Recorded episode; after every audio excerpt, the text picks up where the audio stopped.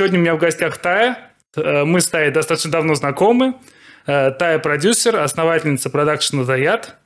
Также она автор курса «Профессия продюсер» в школе Родченко. А еще она, у нее написано «Профессиональный гедонист». Давай с этого и начнем. Вот что такое профессиональный гедонист? Кто это? Ну, слушай, это, конечно, шутливая форма. Про профессионального это не является моей работой, у меня нет дипломов по этой части заслуг. Вот, но в принципе, гедонизм – это философия, идет еще с Древней Греции, Древнего Рима, если мне память не изменяет, про то, что смысл жизни в удовольствии, да, в красоте, вокруг, в наслаждении жизнью, и это самая базовая и классная история. Да, то есть вкусная еда, хорошие напитки, красивая жизнь. Очень многие путают, ну, как бы думают, что гедонизм – человек, который там, бухает как не в себя, да, там, обжирается нон-стоп, и в целом представляют себе какие-то вот там картины вакханалий, э, не знаю, Рембрандт. Немножко по-другому выглядит гедонизм в 21 веке. С моей точки зрения, я просто всегда стараюсь выбирать то, что приятно. Угу. Не в плане, что я отлыниваю, там, не знаю, от работы, потому что, ну, боже, мне нужно заполнить четыре документа, я это ненавижу делать. Нет, но в приоритете всегда история, которая приносит мне удовольствие. Это не отменяет каких-то вещей, которых надо делать. Не знаю, ходить к врачам, чтобы быть здоровым, еще что-то. Вот. Но если стоит выбор между невкусно поесть просто потому, что надо поесть, и вкусно mm поесть, я, конечно же, выберу вкусно. Ну, ты же не сразу, наверное, стал гедонистом. Все мы проходим, условно, через детский сад, когда у нас есть гречка, там суп какой-то. У нас есть условно сладкое какое-то, которое для нас является детским гедонизмом. И потом в какой-то момент мы начинаем разбираться лучше, мы начинаем ценить что-то. То есть сначала мы пьем там любое вино, потом мы пьем какое-то вкусное, сладкое вино, потом мы начинаем разбираться там. Тут мне повезло просто с родителями, которые никогда не приучали меня к сладким винам, сами их не любят которые, ну, то, то, что касается именно вина, родители привили мне культуру в целом питья европейских вин, да, начинали с европейских, потом это было открытие там нового света с появлением этого на, на рынке у нас. Потом уже я, в принципе, окружила себя людьми, которые разбираются в этом всем. Все мои друзья любят вино, уважают, и каждый разбирается в своем регионе. Как так это просто само получилось. Я не могу сказать, что были какие-то прям предпосылки, и однажды утром я проснулась такая, ну, все, теперь я гедонист. Угу. Нет, на самом деле я просто в момент поймал себя. Ну, гедонизм – это очень сильно про а, ту самую настоящую какую-то любовь к себе, которую все психологи твердят последние несколько лет очень активно. Это как раз про то, что любить себя и давать себе лучшее. У нас же, как из детского сада, как раз того самого, помимо гречки, нам еще объясняют, что я – это последняя буква алфавита, вот это вот все. А, отдельная история, что надо лучшее детям отдавать. Ну, как бы... Детям тоже нужно хорошее, но и себя не нужно обделять. В каком возрасте тебе первый раз налили вино? Вот раз уж мы о вине в том числе заговорили. Я, честно, не помню. Ну, как подростковый какой-то возраст, не знаю, лет 13-14, наверное. То есть, а родители, в принципе, либеральные? Вот. О, они, они очень, да, они очень либеральные, они очень такой, западные культуры в целом по отношению к жизни, по какой-то жизненной позиции. То есть у меня никогда не было такого, что, боже, часики тикают. То есть у них основная была история, то, что, ну, окей, дочь, главное, что ты была счастлива. Они меня таскали с, ну, не с пеленок, но с довольно раннего возраста в путешествия. В пять лет я первый раз улетела с границу в Турцию, там, конечно, был просто я и папа и all inclusive, но я понимаю папу. Вот, когда мы втроем ездили уже там с моих 7-8 лет, это всегда были какие-то истории по музеям, какие-то интересные штуки, в 40-градусную жару залезть на какие-то храмы греческие на территории Турции, куда там каких-то чуть ли не ослах добираешься. В общем, это тоже у меня привитая история абсолютно. Прикольно. То есть вот эти храмы, музеи, ты в них не скучала с самого маленького возраста, ты, в общем, кайфовала, да? Меня мама очень затягивала, я любила историю Древнего Египта, Греции, Рима, и, конечно, когда она сама, ну, архитектор по образованию, mm-hmm. и тогда ей был довольно, ну, как бы, когда мы начали путешествовать, ей там было 30 с небольшим, то есть фактически в моем возрасте. Ей, конечно, самой было интересно увидеть это все. Она первый раз была во все, в местах, которых она столько учила в институте, столько вообще читала и так далее. И она мне рассказывала все это, завлекала. То есть для меня это не было историей какие-то там памятники. Это сопровождалось сказками, легендами. Мне было супер увлекательно и интересно. Раз уж мы говорили о детстве, в том числе тогда интересно послушать о твоем, где ты училась, да, вот кем ты хотела стать изначально. То есть ты не сразу же хотела стать продюсером? Да я вообще не знала такой профессии, пока им не стала. Угу. Ну, нигде я, не учили особо. Я о том, кто такой продюсер, узнал, когда меня позвали на такую должность. И там mm-hmm. мне уже рассказали, кто такой продюсер. Я сказала, о, прикольно. Вот. А так... Э... Слушай, ну я все время что-то организовывала в детстве. Я не знала, что есть такая продюсер, организатор. Да, э, но я все время что-то организовывала. Я помню, у меня лет в 6-7 я все время организовывала театр. Я не могла написать сценарий, нормально разыграть пьесу, но зато я занималась, я там продумывала постройку декораций, я создавала актеров. А что они там будут делать, я не знала. То есть максимум я могла продумать первый акт. Сценарист и режиссер у меня так себе. То есть ты реально была продюсером в детстве? Да. Класс. Ну, в детстве я была театральным продюсером. вот, я бабушке показывала спектакль, который заканчивался на первых четырех минутах действия, потому что продумать действие я не могла. Зато собрать все необходимое для того, чтобы действие было, кроме сценария, я могла. А институт? Ну, уже потом. Я отучилась на журналиста. Вот. У меня же там была история, я, я, в принципе, я из маленького города, из города Дубна, это Новгород в Московской области. У меня фактически вся семья оттуда. С одной стороны ученый, с другой стороны у меня там папа физик-ядерщик по образованию, там отработал какое-то количество лет на реакторе в Дубне как раз. Все хотели, чтобы я пошла в какие-то естественно-математические науки. То есть я, я окончила естественно-математический класс, 14 часов алгебры, геометрии, 10-11 класс. Поэтому ты сейчас не очень любишь считать и документы? Документы не могу, нет, сметы у меня все нормально. Я а. люблю сбивать сметы, в этом нет. Я документы не люблю. Вот, для меня это прям тяжелый бумажный волокит, поэтому я уже давно все делегировала своему бэк-офису. вот, у меня там есть девочки, которые занимаются всем необходимым. Папа хотел, чтобы я была программистом по его стопам. Он в тот момент был IT, а он в тот момент занимался IT-безопасностью в банке. Он был магистром Microsoft уже на тот момент и так далее. Ну да, папа, папа такой. Вот, папа очень про IT, сейчас занимается бигдатой. И да, он очень хотел, чтобы я поступала на ВМК. А я к 11 классу, поскольку у меня было два репетитора в неделю по математике, один в Москве, преподаватель МГУ, который давал мне такие задания, которые я не могла осилить. Я приходила с этими заданиями к репетитору в Дубне, она тоже хваталась за голову от них. Mm-hmm. Ну, короче, к концу 11 класса я поняла, что я не могу больше заниматься математикой. Вот, что у меня шарики за ролики от, э, ну, именно высшей математики, естественно. Алгебра – это все фигня вопрос. Вот. Тригонометрию я тоже не любила. Но я попыталась. Вот mm-hmm. я лето потратила, тогда еще только-только вводилось ЕГЭ. Вот, я сдала классические экзамены, не ЕГЭ. И сделала реверанс родителям, попыталась. Поступила, платно поступила, по-моему, в Патрису Лумумбу или что-то такое. Даже не помню, какое отделение. Ну, какой-то там тоже, типа... Там есть такой? IT чего-то там, там есть, да. Ну, он практически везде тогда был. Я сейчас не знаю, как сейчас, как на сегодняшний день, а раньше это вот какая-нибудь там IT чего-нибудь там, вот, безопасность или там что-то про данные. Это было супер модно, и это было везде. Вот, в каждом вузе, включая вот, да, дружбу народов, э, там что-то такое было тоже. Бесплатно меня приняли в Дубну, собственно, факультет физики по результатам э, Э, экзаменов из МГУ, мне там не хватило одного балла на бюджет. Мне бюджет в, в МГУ был слишком дорогой. Или там даже двух баллов мне не хватило, короче, на бюджет. В общем, это можно было не мечтать. Ну, а в следующий год... Вот, рассказываю. Я, конечно, сказала, что нифига в Дубне не останусь. Вообще, ребята, вот смотрите, я пробовала, не получилось. Давайте теперь мои условия.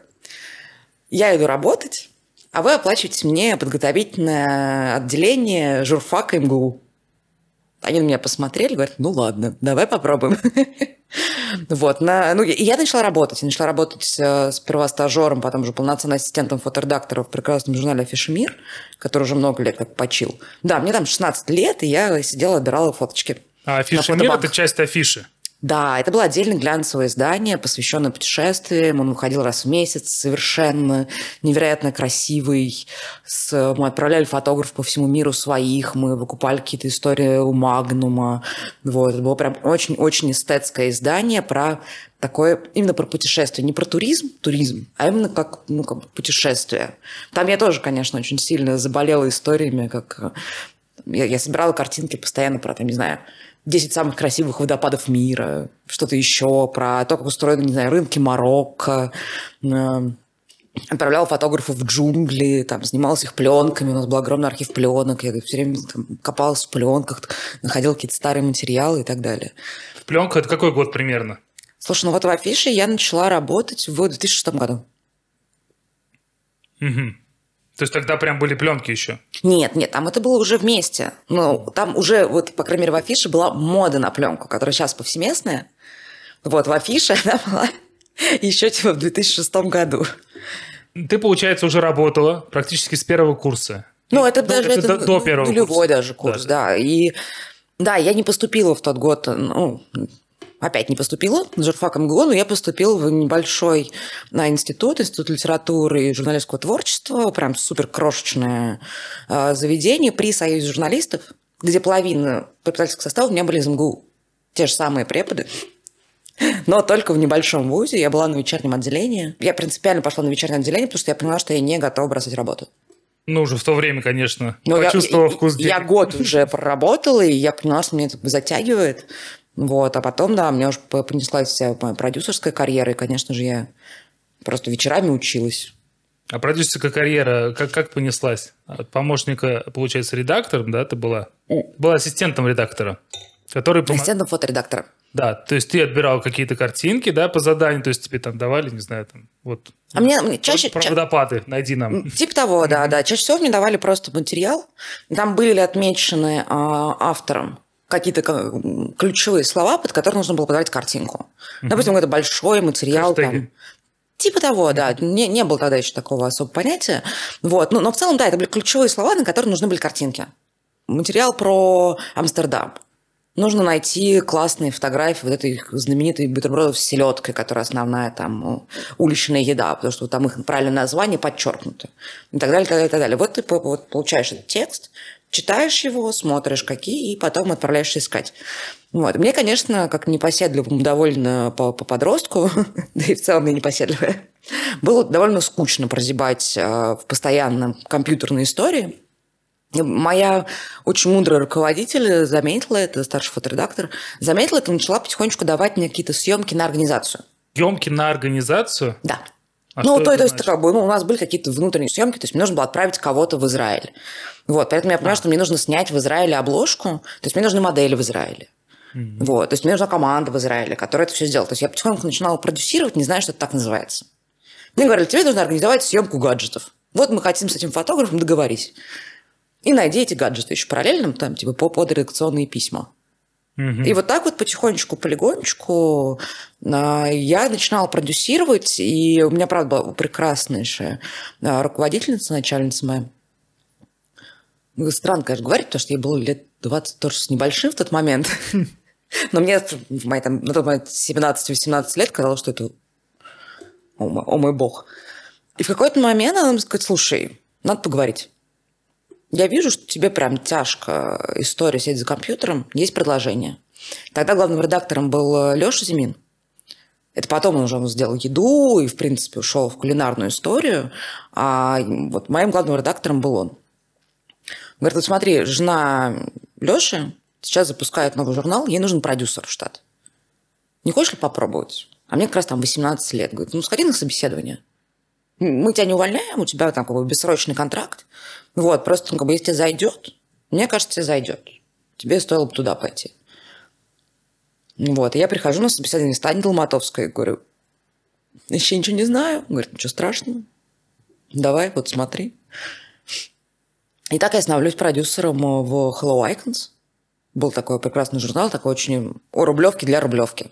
Ну, я знаю этот журнал, потому что я как раз в то время снимал ювелирку в огромном количестве в 2008 году, в 2009. И мы снимали для всех журналов, которые вообще публикуют ювелирку. От Аэрофлота и Эль. Вот. Ну, мы с тобой, по-моему, тогда не работали. Я там... Нет, а потому что я был штатным фотографом ювелирного театра, а. и я был на эксклюзиве, я снимал только для них, и долгое время мне очень хотелось поснимать для кого-то еще, но меня просто не отпускали. Угу. Да, потому что я помню, я с Бродником там снимала много. Вот Бродников был тоже в ювелирном театре да. до меня, по А-а-а. сути. Да, ну потом вот, он ушел вот это в travel, вот да. это все, Discovery. И... Да, мы с ним много ювелирки снимали в те времена. Но потом он вообще перестал снимать ювелирку и сним... начал только... Я всегда даже... Я, в какой-то момент я пропал из моего поля зрения, не знала, что, что там, где, как. Вот, да, это как раз времена, когда он активно снимал ювелирку, я к нему в студию гонял постоянно. Да, и я пришла, я пришла туда вторым продюсером. Буквально через месяц э, продюсер, которая была там изначально, ушла. А надо сказать, что весь, весь журнал строился на довольно сложных съемках, при этом не было никаких синдикаций из других, потому что было целиком русское издание, и, и как бы, поскольку мы э, всегда говорили о там, селебрити или какой-то богемной или какой-то закрытой рублевской истории, этих людей нужно было снимать постоянно, их невозможно было взять в фотобанке. И у меня там набиралось от 10 до 14 съемок в месяц. Офигеть. Я два месяца или даже три месяца я была одна там. То есть тебя просто бросили в огонь? Да. Угу. В какой-то момент я, я подошла и сказала, ну, это было, правда, было смешно, прошел вот месяц, когда я там одна отфигарила, я подошла и сказала, знаете, я, наверное, это пойду, я не увожу, у меня нет выходных, я, я, я это... На что мне тут же сказали, так, мы повышаем тебе зарплату в два раза. Вот тебе водитель а, редакционный, он в твоем распоряжении на любые истории. 18 лет. Да. Тебе не нужно ездить на метро. А, и ты едешь э, в Грецию снимать э, через неделю, снимать э, спецматериал с Гарри Пичноти. Ты недолго думала. Сказал, окей. То есть ты вообще, получается, сразу продюсером стала работать, не ассистентом, не да, каким-нибудь да, там... понимаешь, ну это, это, это совершенно невероятная история, но в, в конце нулевых это была реальность. Потому что если ты приходишь в журнал, это был новый журнал. И как бы, ну, я пришла просто как второй продюсер. Я должна была делать маленькие съемки. Но так сложились обстоятельства, что первый продюсер ушла, и я как-то вдруг внезапно стала старше. Там, конечно, были смешные всякие случаи с этим связаны, потому что я же не знала, как бы я, ну, благо у меня мама работала на Первом канале, какие-то вещи я у нее там что-то как-то узнавала. Вот, и плюс у меня были там наработанные, условно наработанные контакты там со времен афиши. Да, я там уже запаслась каким-то фотографом, кем-то еще, у меня было какое-то небольшое, небольшое понимание, как вообще строится съемка. Ну, надо сказать, что я еще в школе сама снимала, поэтому и потом еще какое-то время снимала. Ты хотела стать фотографом? В какой-то момент? Вообще, да. Когда я приезжала в Москву, да, у меня была такая... Этого я не знал. Такая Прикольно. амбиция. Ой, это что, у меня даже есть материал в журнале «Баку». Баку, да-да-да. И обложка журнала «Цветы», и обложка э, австралийского журнала «Цветы». Это просто у меня лучший друг флорист, и он в какой-то момент очень сильно увлекался публикациями. Обложка австралийского журнала – это очень прикольно. Никому, кроме флористов, неизвестно. Я даже не, не уверена, что он существует до сих пор, но да. Ну, Баку тоже мало кому известен. Сейчас да. Это не Эсквайр тебе ну, Да, но, слушай, в, в десятых Баку довольно мощное издание было. Именно то, что касается фэшна, они собирали офигенные команды, возили, собственно, к себе, снимали там на красотах, там очень красивые съемки были. Не знаю, что с ними сейчас абсолютно. Начало твоей работы ну, полноценно продюсером, вот эта вся рублевская история, да, селебы первые, тяжелые, да. наверное. Ну, такой тяжелый люкс был, да. Я чуть-чуть с селебами пересекался в то время, но, слава богу, не очень, потому что это прям супер стресс, мне кажется. Вот что все по райдеру, они же все пальцы гнули, да? Не, не, Или не, нет? не. Слушай, это не совсем те селебрити были, понимаешь? Это были скорее такие первые, типа, идгел, как это сейчас называется. И а, именно рублевские барышни, да, то есть это такое про элиту было. То есть я не то, чтобы я снимала Киркорова. Угу. Да, не, нет, не, нет, нет. Из каких-то таких э, шоу, шоу-биза я никого не снимала. Я в основном снимала все-таки бизнесменов, а, их жен. Они довольно интеллигентные люди были. Я не помню, что у меня были какие-то... Ну, правда, так давно было, может, было, и мне просто я уже вытеснила эту историю из своего сознания. Съемок было много, они были сложные, это да прям сложно. А с учетом того, что нужно понимать, что, что такое Москва, там, 2008 год, это в 2008 году появилась, это вот во второй половине 2008 года появилась первая нормальная циклорама в Москве. Фотоплей, наверное, да? А, но это было Modern Photo тогда. А, они переименовались или что? Да. А. Это было Modern Photo. Это был Лурье, да, владелец фотоплей, это был Леша. Э, Колпаков с Журавлевым его уговорили это сделать, потому что они смотрелись, как это вообще э, в Европе все выглядит, и вот как бы говорили сделать первую циклораму. Вот 2008 год, да, то есть мы mm-hmm. вообще не говорим о, там, не знаю, о профото, например. Если там оно где-то существует в Москве, то это вот прям первые-первые головы, которые заехали, все поголовно снимают на Хенс. кто сейчас из нас посмотрит на Хенсель вообще? Ну, я когда-то тоже снимал на Хенсель. Вот, понимаешь, это было давно. Uh-huh. А тогда это вот реально, там было, не знаю, три или четыре фотостудии, которые условно можно было считать э, более-менее, но как раз был а, Modern Photo, который потом превратился в фотоплей. На палях они тогда еще были. Вот. Но это тоже была супер маленькая история, там прям крошечная. А, никаких, естественно, там Апол или чего-то еще не было и в помине. Апол появились в 2011 году. Угу. А почему все любят Аполло? Да и супер. Просто сами ребята классные, да? Ну, потому что это лестница, не знаю, там, ну, какие-то нюансы. У тебя есть лифт. Лифт. А, ну там грузовой, да, вот этот. Да, если ты нормально общаешься, тебя всегда админ поднимет. Если ты не хамишь ему, он тебя всегда поднимет на лестнице, ну, по, на лифте. Mm-hmm. Слушай, на самом деле, там первостепенная история в том, что они, правда, очень-очень клиентоориентированные. Я же помогала, я была консультантом ребят, когда они запускали первый Аполло, он был еще на полковой. Mm-hmm. Это как раз был одиннадцатый год как сейчас помню, был первый, ой, это была смешная история, их закрыли, а, это был райдерский захват, да, их закрыли в обвинении в создании порнографии. Парни вытаскивали реально оборудование свое закупленное из фактически опечатанного помещения, и потом они уже сделали вот этот Аполло, который мы все знаем сейчас. На Мариной роще. Да. Mm. Кавай тоже там недалеко, на самом деле. Там 15 минут от этой точки, где сейчас ребята, просто вглубь. Там был на первом этаже, что было немножко удобнее, конечно. Но грузовой лифт все окей. Парни всегда очень-очень пекутся клиентоориентированности. И это супер. Нет, то, что админ там классный, да, но мне просто первая съемка, которая была в Аполло, вообще еду снимать в Аполло странно, как мне кажется. Да. Ну, потому что, вот. если, особенно если ее готовить. Да, но мы все туда поехали, потому что продюсер говорит, это типа офигенная студия, у них все есть, они там если что помогут и так далее. Вот, и... Но так же и было наверняка. Да. Ну, потом появились кулинарные уже студии, но это было как-то позже сильно. А я вот не знаю, кстати, когда появились кулинарные. А пол просто, правда, всегда парни отличались тем, что они, они дружат с клиентом. Они не просто оказывают сервис, они прям дружат с клиентом. Это важно. Угу. Ну, конечно, с клиентами, которые хорошо себя ведут тоже. В любом бизнесе это важно. В любом да. бизнесе, да. Слушай, так у тебя в какой-то момент же появился все-таки ассистент, или ты вот это тянула все одна? Не-не-не, в Icons, конечно, у меня появился вторая продюсер. А, вот, она немножко не вытягивала ту сложность, которую я вытягивала. Ну, это реально какая-то, я не знаю, это просто внутреннее умение организовывать процессы. Все, я не, не могу это никак больше объяснить, потому что у меня, правда, не было ни образования, ничего. У меня, я умела совеща... ну, консультироваться с нужными людьми. Я не боялась задавать глупые вопросы. Вот, и сама представляла просто какая-то логика банальная о том, как, как процессы строятся. Вот мы сейчас говорим, первый год твоей работы там, это первый курс, получается, примерно 18 лет. Да, да, не примерно, а прям 18 лет. И сколько ты там отработала? А вот я 18 там закончила. Там а. сменилось руководство, и началась, ну, как бы, очень странная какая-то политика, это еще 2008 ну, понятно, там кризис. Кризис mm, в ноябре, вот. Я как раз, типа, в начале ноября ухожу.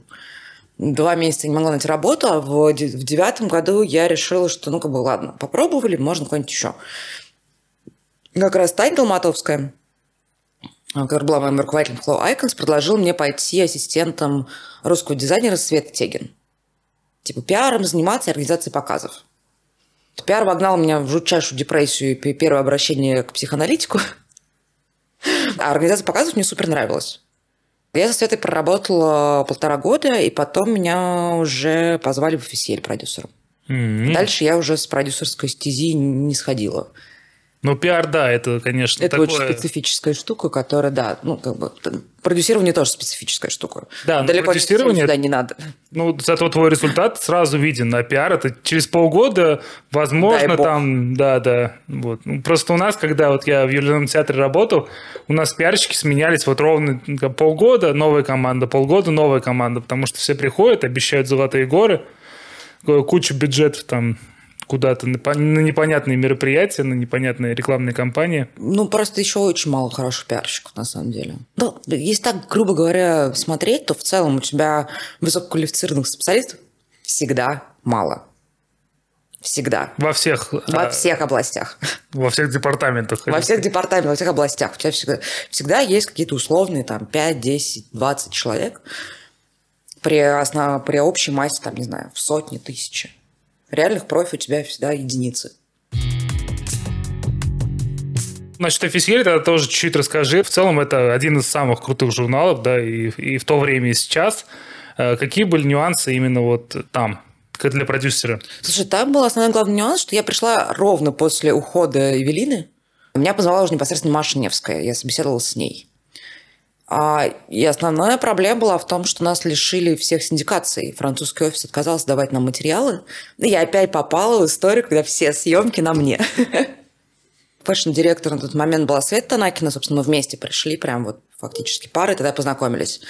Вот. И нам как раз был настолько прекрасный тандем, что я не могу сказать, что у меня был какой-то супер стресс.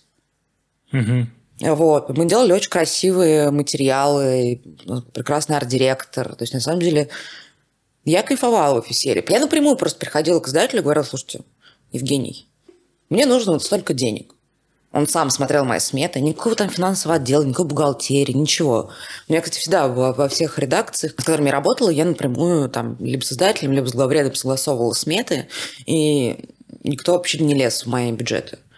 И он как довольно быстро понял, что мне можно доверять, что я не человек, который, знаю, там, крысит деньги или что-то еще делает. Но это правда так. У меня, в принципе, никогда не было такой позиции. У меня есть моя зарплата, все, у меня есть моя зарплата. Э, поэтому мне было суперкомфортно, у меня не было никаких проблем.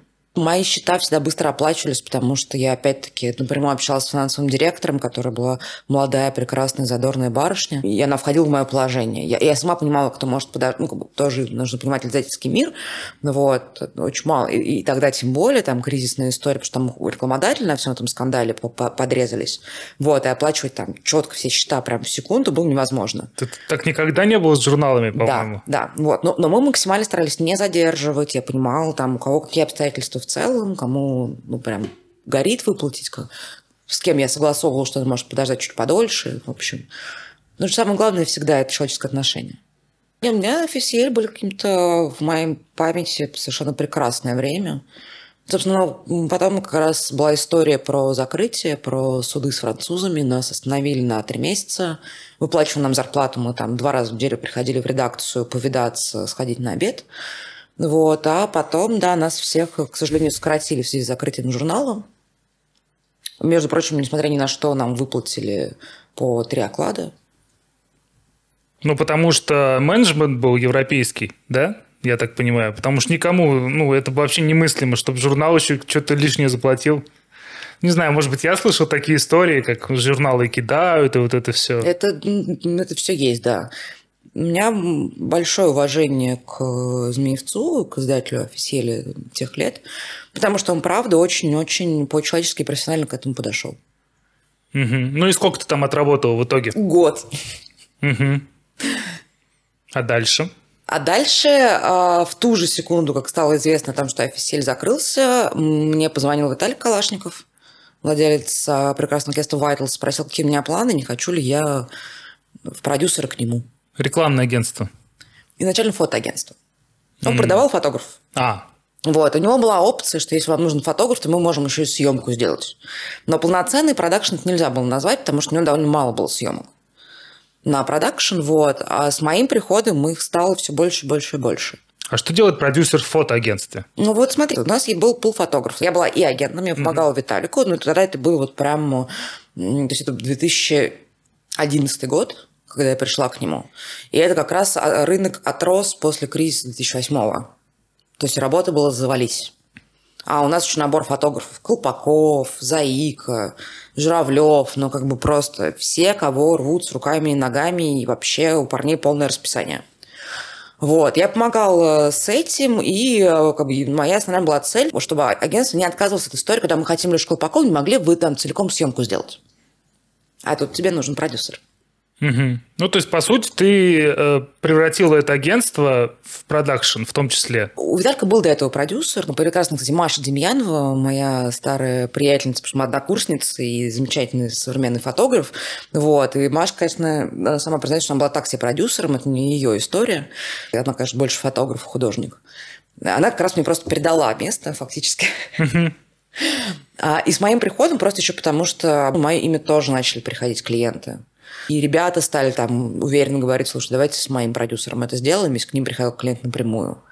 Вот. А это довольно частая история все равно. А все-таки в какой момент Таят-то возник? Тут нижайший поклон Виталику Калашнику как раз, потому что в 2017 году я еще в 2016 году закрыла агентскую часть. Надо сказать, что мне Виталик просто в, в мае 23 сказал, слушай, я наигрался, давай, ты теперь управляющий партнер, у нас с тобой 50 на 50, делай, что хочешь. Я ухожу. Я такая, окей. Я, правда, стала управляющим партнерами, начала заниматься всеми расписаниями ребят, я начала общаться со всеми клиентами напрямую, то есть, ну, как бы, я пошел процесс руководства, в общем, агентством. А он ушел куда-то в другую, в другую сферу? Да, или? да, да, у него там свои приколюхи, ему, как бы, он, правда, много лет занимался фэшном, и он, ему это надоело. Вот. Он же был э, там тоже сто лет назад, в нулевые, он был продюсером международных проектов «Эль». У них вообще был такой еще отдельный, прям, прям отдельный а, а, отдел, который занимался съемками за рубежом. Вот. Там Виталик их продюсировал. А фэшн-директором этого отдела был Филипп Власов. Потом, собственно, Филипп был э, креативным директором нашего Vitals. Вот. И я году в 2016 честно сказала Виталику, что я устала обсчитывать бесконечные тендеры на мальчишек – вот. Разрешаешь ли ты мне закрыть э, агентскую часть и оставить только продакшн? Он сказал, делай, что хочешь. Хм. Я так и сделала. А еще через год он мне, как сейчас помню, выдал 15 тысяч рублей на то, чтобы я обратилась в агентство, которое откроет мне ИП, чтобы я не ехала в Дубну. Сказала, птичка моя, тебе пора. То есть он тебя уволил? Нет. Не просто меня уволил, он мне, он, он мне помогал еще первое время, когда я запускала продакшн. Он скорее такой, как папа, который, ну все, я это... Тебе пора свое. Давай, отпускаю тебя. Ну, я, правда, называю его вторым папой. То, что касается бизнеса, практически всему, что я умею в плане коммуникации с клиентами, отношения к сотрудникам и так далее, так далее, так далее, выстраивание каких-то бизнес-процессов и правильное налаживание работы в команде, очень многое мне дал Виталик. То есть он тебя отпустил, а на твое место, видимо, ну, нашел какого-то... Нет, он закрыл. А, вообще закрыл полностью агентство? Да. Которое приносило деньги и было успешным, да? Он отпустил меня в мир, вот, и все. Ну, как бы, так, формально, мне кажется, юридически он не закрыл, но никакой деятельности там э, нету. Сказал, все, давай, дружочек. Тебе пора в большой мир делать дела. Ну, это, собственно, Ты рождение можешь. твоего собственного продакшена. Да. Да. Таят долго придумывал название? Год. Серьезно, я, я очень стеснялась называть его именем себя, и я год... Хотя это самая правильная стратегия. Да, с учетом того, что меня как бы Таят Арабрина, то есть у меня как бы вот, в принципе, Таят, который полиндром, он, он просился. У меня, на самом деле, уже куча соцсетей, там, типа, простите, пожалуйста, ВКонтакте, например, э, уже было на Таят, сделано, типа, Таят. Э, но я, я прям реально стеснялась я год придумывала там какой-нибудь продакшн облачка, продакшн еще чего-нибудь. Я прям помню, у меня дома был э, блокнот большой с кучей разных вариантов, как назвать продакшн. Вот, и мне ничего не нравилось, по итогу я решила, что таят. Объявила об этом э, в Инстаграме. Э, в эту же секунду мой хороший приятель-дизайнер э, написал мне, «Ха, подожди пару дней». Логотип. И прислал, а. и прислал мне 9 вариантов логотипа, да. Прикольно. Ну, слушай, Макс, спасибо. У меня, Я до сих пор лежит, у меня до сих пор лежит твой диск э, Таят э, с нашей первой яндексовской съемкой. Вот, но это, я не знаю, когда это было, но прикольно, что ты в целом это наклеечки всегда, как бы, знаешь, ну, ты прям помнишь ну, ну да, мне, мне обязательно, обязательно брендинг. Я с самого начала, как только у меня появился логотип, я поняла, что мне нужно акцентированный брендинг. То есть у меня все харды сейчас, поскольку у нас супер маленькие SSD-шки а, пишем, то у нас новый формат наклеек, такой прямоугольничек, который на них ложится. Вот, кругленькие при этом все равно тоже остаются какие-то большие объекты, зажигалки, ручки. У меня теперь даже стаканчики брендированные.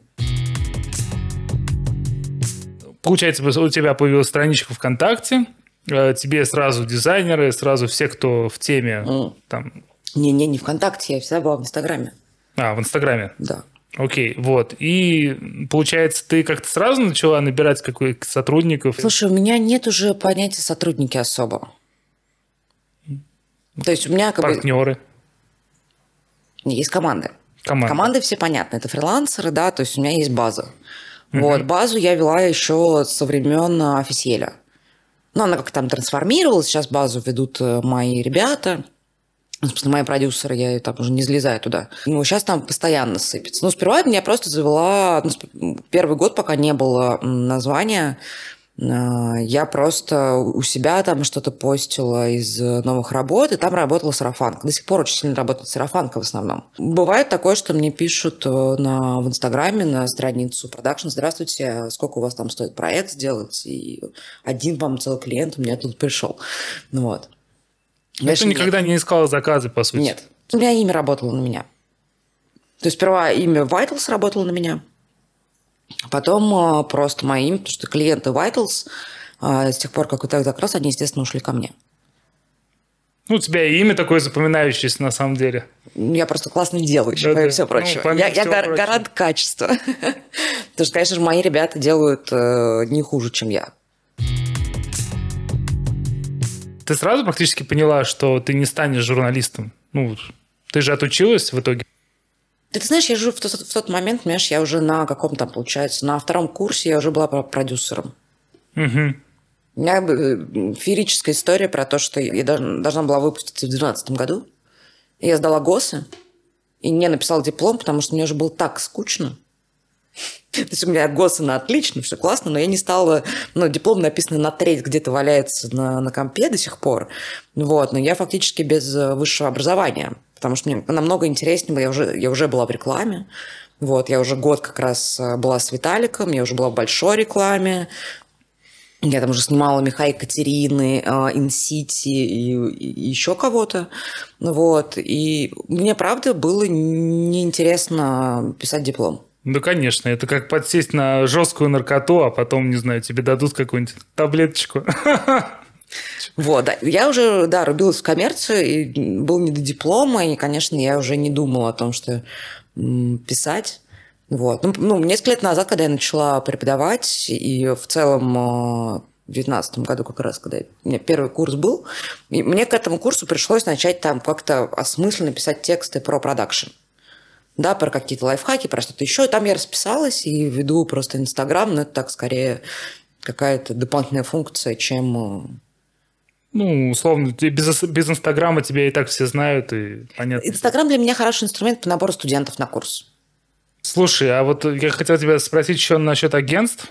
Э, вообще, ну, естественно, продакшн чаще всего работает, наверное, с агентствами, чаще, чем с клиентом напрямую. Сейчас нет. А тогда в самом начале? В самом начале практически не было прямых клиентов, то есть все идет через агентство. Очень мало кто из русских брендов, там, типа Снежная Королева, мы с ней напрямую работали, Инсити как раз напрямую работали. А все остальные были, да, через PPDO, через Берне, через Сачи Сачи. Но сейчас это немножко ушло в сторону, это немножко подразмылось, потому что крупные клиенты, у них агентство внутри компании. Но у «Снежной королевы» же не было агентства внутри компании. Нет. Они просто они не видели смысла были. в агентстве. Да, да, да, они напрямую приходили. Ну, соответственно, ты участвовал в том числе и как креативный продюсер, наверное, придумывал что-то? Нет. Или они всегда нет. с ТЗ приходили? Они приходили с ТЗ. То есть фактически было такое небольшое все-таки а, а, агентство такое условно. двух человек. У них маркетинг был просто, да, вот они там представляли, что в каком ключе им надо. Вот. Плюс а, приходили же под фотографа. И довольно часто концепт разрабатывал фотограф. Сейчас, кстати, то же самое. Mm. Я креативным практически не выступаю, за редким исключением. Чуть-чуть я могу по, по, ну, просто в силу там, знаю, знания клиента или э, просто своей насмотренности, когда я работаю там с ребятами, у которых нет 13-летнего опыта, как у меня, или которые там, не знаю, ну, Лёшку Колпакову, там, Володю Васильчикову или не знаю, Димке Журавлеву я никогда, и уж тем более, там, не знаю, Дани Головкин, никогда не буду ничего говорить под руку. Как, бы, как вы решите, ребят, так вы решите. Вот. Вам вот, вот как бы, лучше вас никто не знает.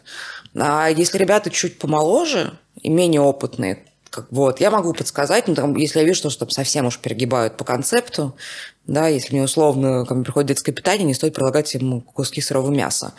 Их ЦАЙ немножко не оценит такое искусство. Mm-hmm. Вот, тут я могу немножко подсказать, но я все-таки стараюсь не, не, не влезать в творчество, угу. потому что моя задача как раз наоборот дать творить. Ну да, но при этом и в каких-то рамках хотя бы. Ну, конечно, конечно. В, в рамках УК РФ. Безусловно. Когда клиент приходит напрямую, все понятно. Там в целом, да, они вот что хотят, то вы и делаете. В принципе, да, ну, возможно, они могут спросить тебя как суперопытного человека, а вот что вы скажете там и так далее. Вот. Но насчет агентств. Для многих фотографов, ну, для меня поначалу, это было, какие-то, были какие-то странные люди, да, которые типа приходят, ну, мало что делают, и как-то стоят между клиентом, наверное, у меня были не очень удачные, успешные агентства, стоят между клиентом и тобой, и просто, как, не знаю, как какой-то ненужный посредник, вот, потому что зачастую, да, мы все придумывали там чуть ли не на площадке, у нас был какой-то супер размытый какой-нибудь бриф, в котором просто разные картинки, которые противоречат сами себе, вот, и это агентство каким-то образом продало это. Э... Слушай, ну это очень-очень большая проблема, она до сих пор есть, и более того, она разрослась со времен пандемии. Я очень резко увидела этот перекос, когда даже в хороших агентствах в момент пандемии э, лучших креаторов, э, дорогих креаторов убрали, и они, видимо, остались на фрилансе. Ну, как бы это моя такая маленькая предположительная история, потому что ко мне начали приходить креативные агентства сразу предложить нам концепцию. Такая, э, ребят, я продакшн. То есть они вообще Креатив не знали, что... Вы. Креатив вы. Почему я должна предлагать концепцию? Концепция ваша задача, это ваша основная задача. То есть они даже этого, в принципе, и не знали, да, получается? Я, я правда, ну, причем это не могу сказать, что это были маленькие агентства. Вот. Ну, как бы это, это не были какие-то мастодонты, а, и обладатели бесконечных кан- канских львов, но, но это были, в общем, вообще не маленькие ребята. Не три человека, которые вот создали ООО «Рога и копыта» позавчера, и сейчас такие, мы креативное агентство, мы не знаем, как это делать, поэтому мы пойдем спросим у Таи, потому что у нее классная работа. Нет. Это ребята с, как бы, с много, ну, условно многолетней историей, там, 3, 4, 5, 6, 7, 8, 9 лет работы на рынке, которые вдруг внезапно приходят с такими запросами, что мне немножко стыдно за них. Я такая, это мое предположение. Я правда не знаю, с чем это связано. И я правда согласна, что есть некоторые агентства, которые выступают абсолютно какой-то... У меня был проект перед Новым годом. А, естественно, не могу называть ни агентство, ни клиента, ничего. Но там была история, то, что я еще параллельно общалась с клиентом напрямую. Потому что у нас был там другой проект, и мы в целом давно знакомы с продюсером а, клиента, и нам нормально созвониться напрямую. И что я офигевала от агентства, которое просто создавало деятельность, что клиент со своей стороны говорит, ну, как бы, у меня, к сожалению, контракт с ними. Говорю, слушай, а мы можем как-нибудь все-таки там это, мы с тобой напрямую тут все чик-чирик-чирик-чирик. Вот, они там пусть бурлят. Он говорит, ну, не могу, мне тоже нужно, чтобы мои, моя команда была с ними в контакте, не с тобой. Такая, ну, ладно. Какие-то там прям супер контр Это было очень непросто именно из-за того, что агентство было, правда, помехой. Но есть совершенно гениальные агентства, которые, наоборот, они очень-очень-очень на круто сдерживают клиента, объясняют клиенту, что нет, ребят, вот смотрите, то, что мы продумали, это круто. И на, на, абсолютно также общаются с продакшном. Говорят, ребят, смотрите, как, как круто мы придумали. Вот. И, и, и в то же время они экспертность моей команды поддерживают. Да, то есть как бы да, мы там вместе докручиваем. Вот, но они приходят с четкой историей, они умеют защитить эту историю от э, клиенту. И не получается такого, что на площадке э, агентство счастливо, клиент недоволен, и начинается какая-то вот эта болтанка по поводу того, что О, давайте еще 8 тысяч опций. И а, агентство такое как бы жует э, сопли, не может э, объяснить клиенту, что это не так, как надо. А часто бывает такое, что клиент доволен, а агентство такое, не-не-не, подождите, надо еще дотянуть, это не совсем то, что мы хотели. Ну, у тебя такое было? Мне кажется, нет. Или если клиент доволен, то все, погнали дальше. Или вообще домой. Ну, чаще там все-таки, если клиент доволен, то Ну, слушай, там, правда, каких-то таких вот прям криминальных историй нет. Ну, то есть бывали такое, что клиент уже счастлив, вот, а агентство там просит подвинуть вишенку чуть правее. Угу. Но это как бы вопрос пяти минут. А такого, чтобы прям как-то колоссально были задержки из-за этого, или вот какая прям вопиющая ситуация. Ну, либо опции какие-то, либо просто вкусовщина. Ну, там какие-то маленькие штуки, которые не сильно затягивали процесс. Вот обратная история, когда агентство довольно, а клиент начинает э, создавать э, имитацию или не имитацию, или просто ему не нравится, но при этом он не может объяснить, да, ну вот как раз та самая вкусовщина. Когда вот она начинается с клиентской стороны, и агентство при этом растекается по, по, по, по древку и не может э, объяснить клиенту, что дорогой клиент. Ну, как бы это хорошо. Все, не надо больше. Да, у меня бывало такое, что там типа на 2-3 часа даже вылет был. Слушай, насчет вылетов, мы сейчас затро... да, начинаем затрагивать тему уже непосредственно такого продюсирования, да? Сколько ты вообще закладываешь э, на переработки? Или закладываешь ли ты вообще? Ну, все зависит от проекта, конечно, я закладываю. Обязательно есть переработки. То есть, как бы крайне редко, когда у тебя проект ровно 10 часов смена. Но нужно понять, что переработки в основном это технический персонал, а, то есть ассистенты, например, фотографы, которые у них с момента погрузки на базы начинается. То есть даже если я оптимистично смотрю на то, что я вот с момента, как мы зашли на площадку, через 10 часов мы закончим, у парней все равно будет 2 часа хвоста с одной стороны и с другой стороны. Час сбора на базе, час до площадки. Это мы всегда. Это только будет 4 часа переработок это минимал, который закладывается обязательно. Ну, это то, что ты знаешь с самого начала, и то, что ты можешь прогнозировать. Я скорее про то, про те случаи, когда, ну, условно, клиент вот не принимает картинку. Это может быть по совершенно разным причинам. Либо что-то не то привезли, какой-то Но... не тот реквизит. Это может быть из-за того, что фотограф сказал, что ему надо на картинку 2 часа, а выше так, что 4, да. Это может быть связано с тем, что просто клиенту не нравится, да, по каким-то... Очень все, очень все просто. Ребят, если мы а, в течение 30 минут не переходим к следующему кадру, у нас будут переработки, это будет выставлено вам доп-кост. Ну, вот насчет доп-костов же тоже, знаешь, не все так просто. Ты знаешь... Иногда же, э, ну, иногда а, изначально обговаривается какой-то бюджет, тебе сразу говорят, что ты за него не можешь выйти, потому что нам там не подтвердят. Ну, вот начинаются Меня это не волнует. Если клиент козлит, условно говоря, да, козлит на протяжении двух часов, не может подтвердить мне расположение шнурка в кадре, это его проблема. Тут очень жесткая проработка всего перед съемкой идет. Мне не бывает такого, что клиент не представляет, как будет выглядеть картинка. Я лучше за свой счет найму раскадровщика, если уж настолько все плохо, который эту картинку отрисует. Чаще всего это не нужно. И такого, что приехал какой-то не тот реквизит, у нас невозможно. У нас супер детально проработанные всегда презентации, вплоть до карандашей.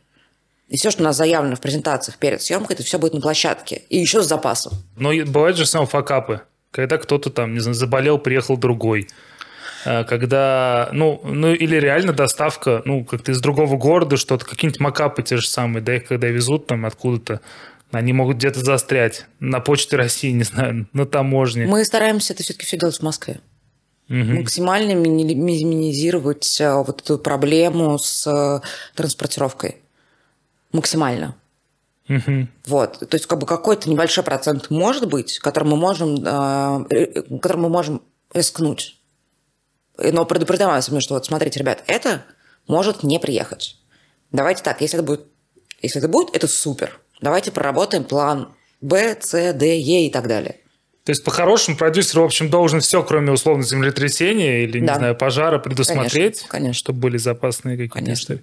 А во времена, кстати, пандемии, вот когда, собственно, э, все болели, у тебя бывало такое, что фотограф вот прям, или, допустим, не знаю, стилист, или актер, модель, кто-то вот заболевал актер, прямо вот да. перед... Актер, да, меняли. А фотографы, модели нет. Это у меня все случилось, ну, в пандемии нет, это в 2021 году случилось. Я согласна с положительным тестом за 5 дней до съемки, или за 4 даже дня. И более того, фотограф, с которым мы должны были снимать, тоже в этот же день, ну, типа с разницей в пару часов мы с ней узнали, что мы положительные. И съемку перенесли. Угу. А если бы не перенесли? Я была бы в онлайне, но э, они вряд ли бы, ну, как бы мы снимали селебрити, и фотограф это была обязательная она. Должна была ее снимать никто другой. Ну, у тебя как-то прописываются в договоре вот эти форс-мажоры, если фотограф заболеет и не найдется ему замены?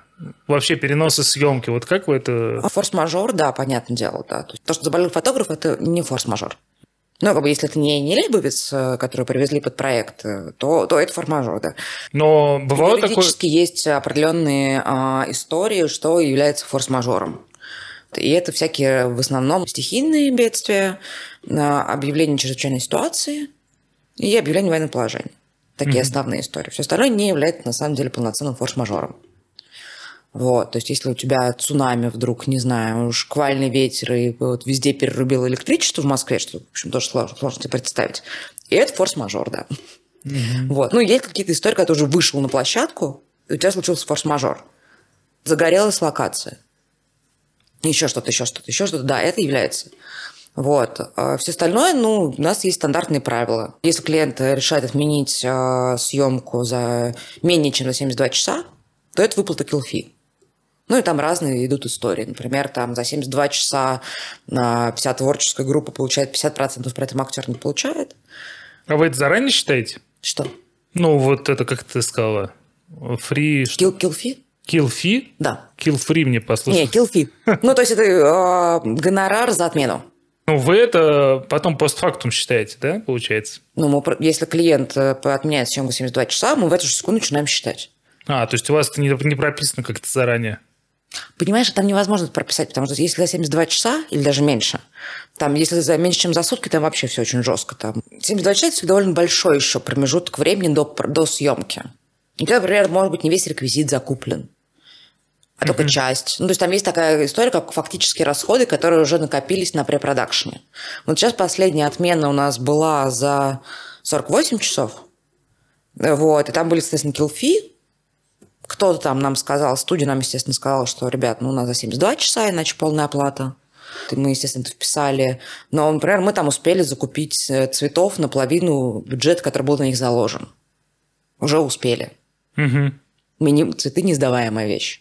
Там что-то уже успели по реквизиту купить. Ну, естественно, все, что мы успели закупить, это все отправилось клиенту. У них была предоплата, и я сейчас должна какой-то там маленький хвостиком вернуть потому что ну, стоимость отмены получилась чуть меньше, чем то, что они вносили, то есть чуть меньше 50%. Собственно, самое интересное насчет продакшена, э, больше всего интересно, сколько тебе человек сейчас в команде?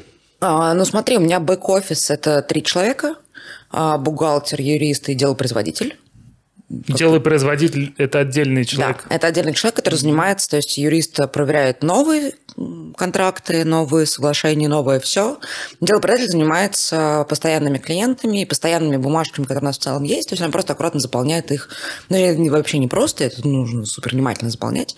Вот, заполняет тот стандартный набор документов, который у нас есть в каждой съемке, и там с каждому постоянному клиенту, когда уже согласованная форма, вот, мы просто продюсер даем ей данные для, для нового проекта. Ну, чтобы освободить юриста, видимо. Чтобы освободить юриста, чтобы освободить себя, чтобы освободить всех. Как ты помнишь, я терпеть могу бумаги.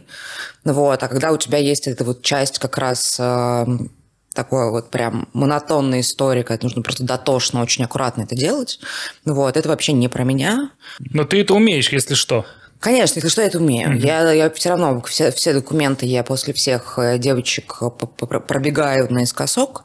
Иногда отлавливаю ошибки, потому что, естественно, все люди иногда и не отлавливаю ошибки, потом мы получаем за это.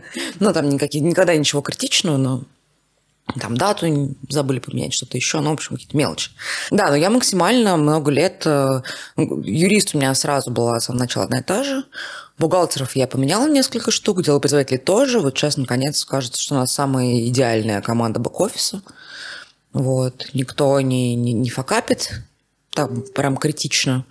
Все супер э, слаженные. Наконец у нас там есть какая-то структура, типа ведется реестр всех документов, потому что это тоже немаловажная вещь. Короче, да, сейчас я супер счастлива. Угу. Всего лишь почти пять лет прошло, чтобы я наконец добилась идеального документа оборота, который мне подходит. Угу. А история с самозанятыми, она как вообще усложнила? Э, Нет, как, наоборот. Наоборот, да? У нас же в чем история? А, самозанятый – это супер инструмент, когда ты можешь вывести бизнес в белую. Потому что работать с физиками до появления самозанятости было практически нереально для нас. Потому что я как э, юридическая организация, как ИП, должна за физика заплатить там почти 40% налогов, всяких взносов и так далее за само, самозанятый сам за себя вносит, я просто прибавляю этот процент налога самозанятости к его гонорару. Все. Угу. И у меня все чистенько, у меня все чеки от самозанятых, у меня там, если там самозанятый правообладатель, то у меня есть договор с ним, и все это, все это очень аккуратно, классно, и мы беленькие. Ясно. А продюсеров сколько? До Нового года у меня было два продюсера, а, один младший продюсер, два стажера. Сейчас у меня один продюсер ушел, вот, подался в фотографы. Я его знаю. Глебушка, привет. Да, ну, мне, мы очень по любви расстались, я понимаю, почему он ушел, мы все равно на связи, Глеб нас очень поддерживает и помогает э, новеньким девочкам э, по каким-то вещам. Да Глеб вообще супер. Да Глеб вообще супер, да. да. Это вторая интеграция в этом выпуске. Кока-кола и Глеб. Заказывайте Глеба. Заказывайте Глеба. С Кока-колой, сразу с ящиком. Ну, он сам привезет. Слушай, а где ты вообще искала? Ну, условно, бухгалтер, юрист, понятно. А где ты ищешь продюсеров? Где... Я их не ищу. Они я, сами тебе находят? Я их выращиваю. Я много лет, до того, как я запустила первый курс в 2019 году, я много лет как раз там собеседовала ассистентов, там, пыталась работать с какими-то опытными ребятами. Поняла, что для меня это не рабочая схема.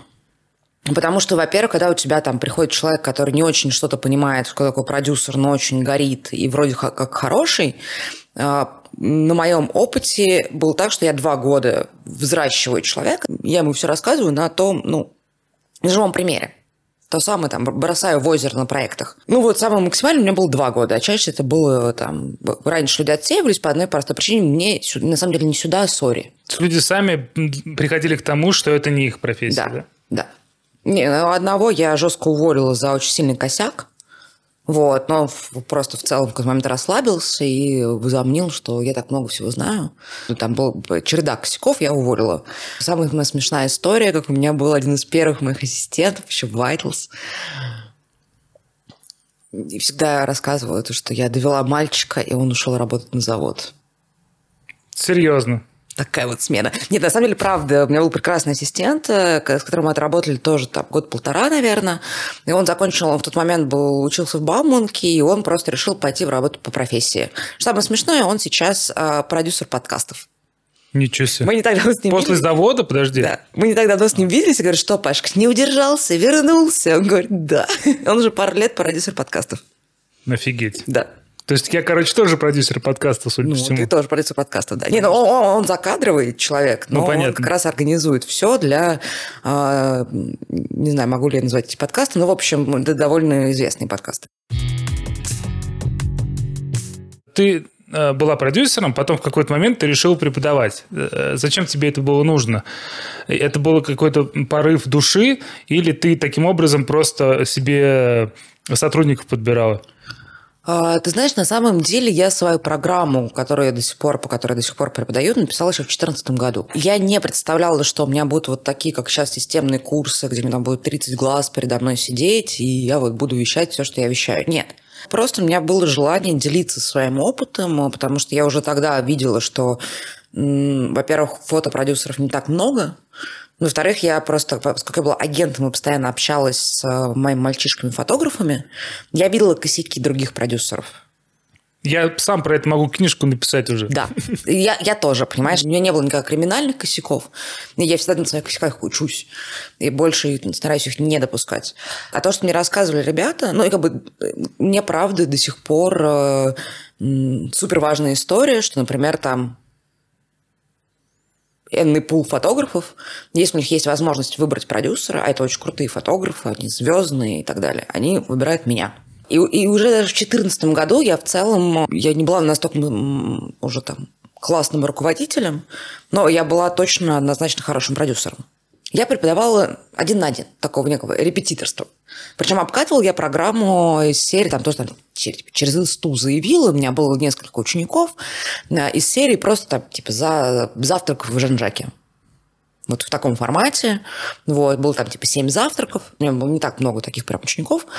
Вот, потом как-то очень увлеклась э, работой. И в 2018 году Жень Дюжакин э, позвал меня на public talk про продюсеров вместе там с Мариной Кацубой, с Настей Лимаренко, с э, Леной Штаковой, которая была на тот момент продюсером Эсквайра. И как-то вот мы там вчетвером, собственно, разговаривали о продакшне. Кацуба больше с творческой историей про Питер, Лимаренко тоже больше там про фэшн, GQ, там работу с селебрити и класса. И я с позиции успешного коммерческого продюсера. Да, то есть я как бы уже была... У меня уже два года был мой продакшн на тот момент. Ну, не два, а полтора. И потом Женя предложила, не хочешь ли ты сделать курс? Я говорю, ты знаешь, у меня уже программа написана. И как-то мы сделали с Женей курс. На, на вторую волну, кстати, должен был быть второй курс через несколько месяцев. Мы не собрали, отменили его, людей. У меня опять это все легло в стол. А потом школа Родченко на меня вышли и такие, а не хочешь ли? И вот как раз э, получилось так, что у меня был перерыв э, между курсами два года, а в 21-м я сделала два э, уже потока. Вот, из каждого потока, и помимо всего прочего, я набираю себе людей. Угу. Но это же тоже огромное количество времени забирает. И да. когда у тебя много проектов, и еще и учеба, какие-то обязательства, что... Учеба супер заряжает. Это колоссальный просто ресурс для меня. То есть работа может высасывать, да, потому что ну, не каждый проект у тебя – это проект твоей мечты. Я стараюсь, конечно, уходить на историю, то, что на проектах не моей мечты работают мои ребята, набивают свои нужные шишки, а я уже как старая тортила выхожу только на проекты мечты. Но вот, например, в этом году, там, до марта была история о том, что я не могла отказаться от проекта, потому что там, правда, опять-таки, там просто топовые фотографы просят меня – или вот у клиент хочет работать именно с этим фотографом, да, ну, то есть, или клиент принципиально хочет со мной. А когда, ну, как бы не просто нужен продакшн, а нужна прям я непосредственно, я соглашаюсь. Все остальные моменты, когда можно было, я раскидываю между своими продюсерами. То есть сейчас у тебя как 50 на 50 или какие пропорции вообще твоей занятости? Нет, знаешь, ребят, ну, как бы, мое, наверное, 30%. 70% делают ребята. То есть в целом вот все, что делает продакшн, твои там 30% твоей занятости. Да.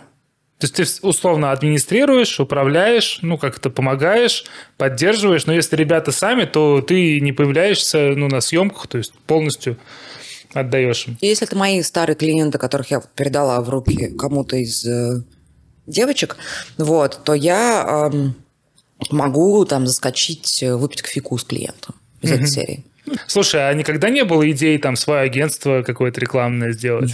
Прям никогда-никогда? Нет. Даже когда попадается какое-то беспонтовое агентство, ты так думаешь, ну я бы сейчас на их месте совсем по-другому бы все сделал, там был бы другой арт-директор там и так далее. И...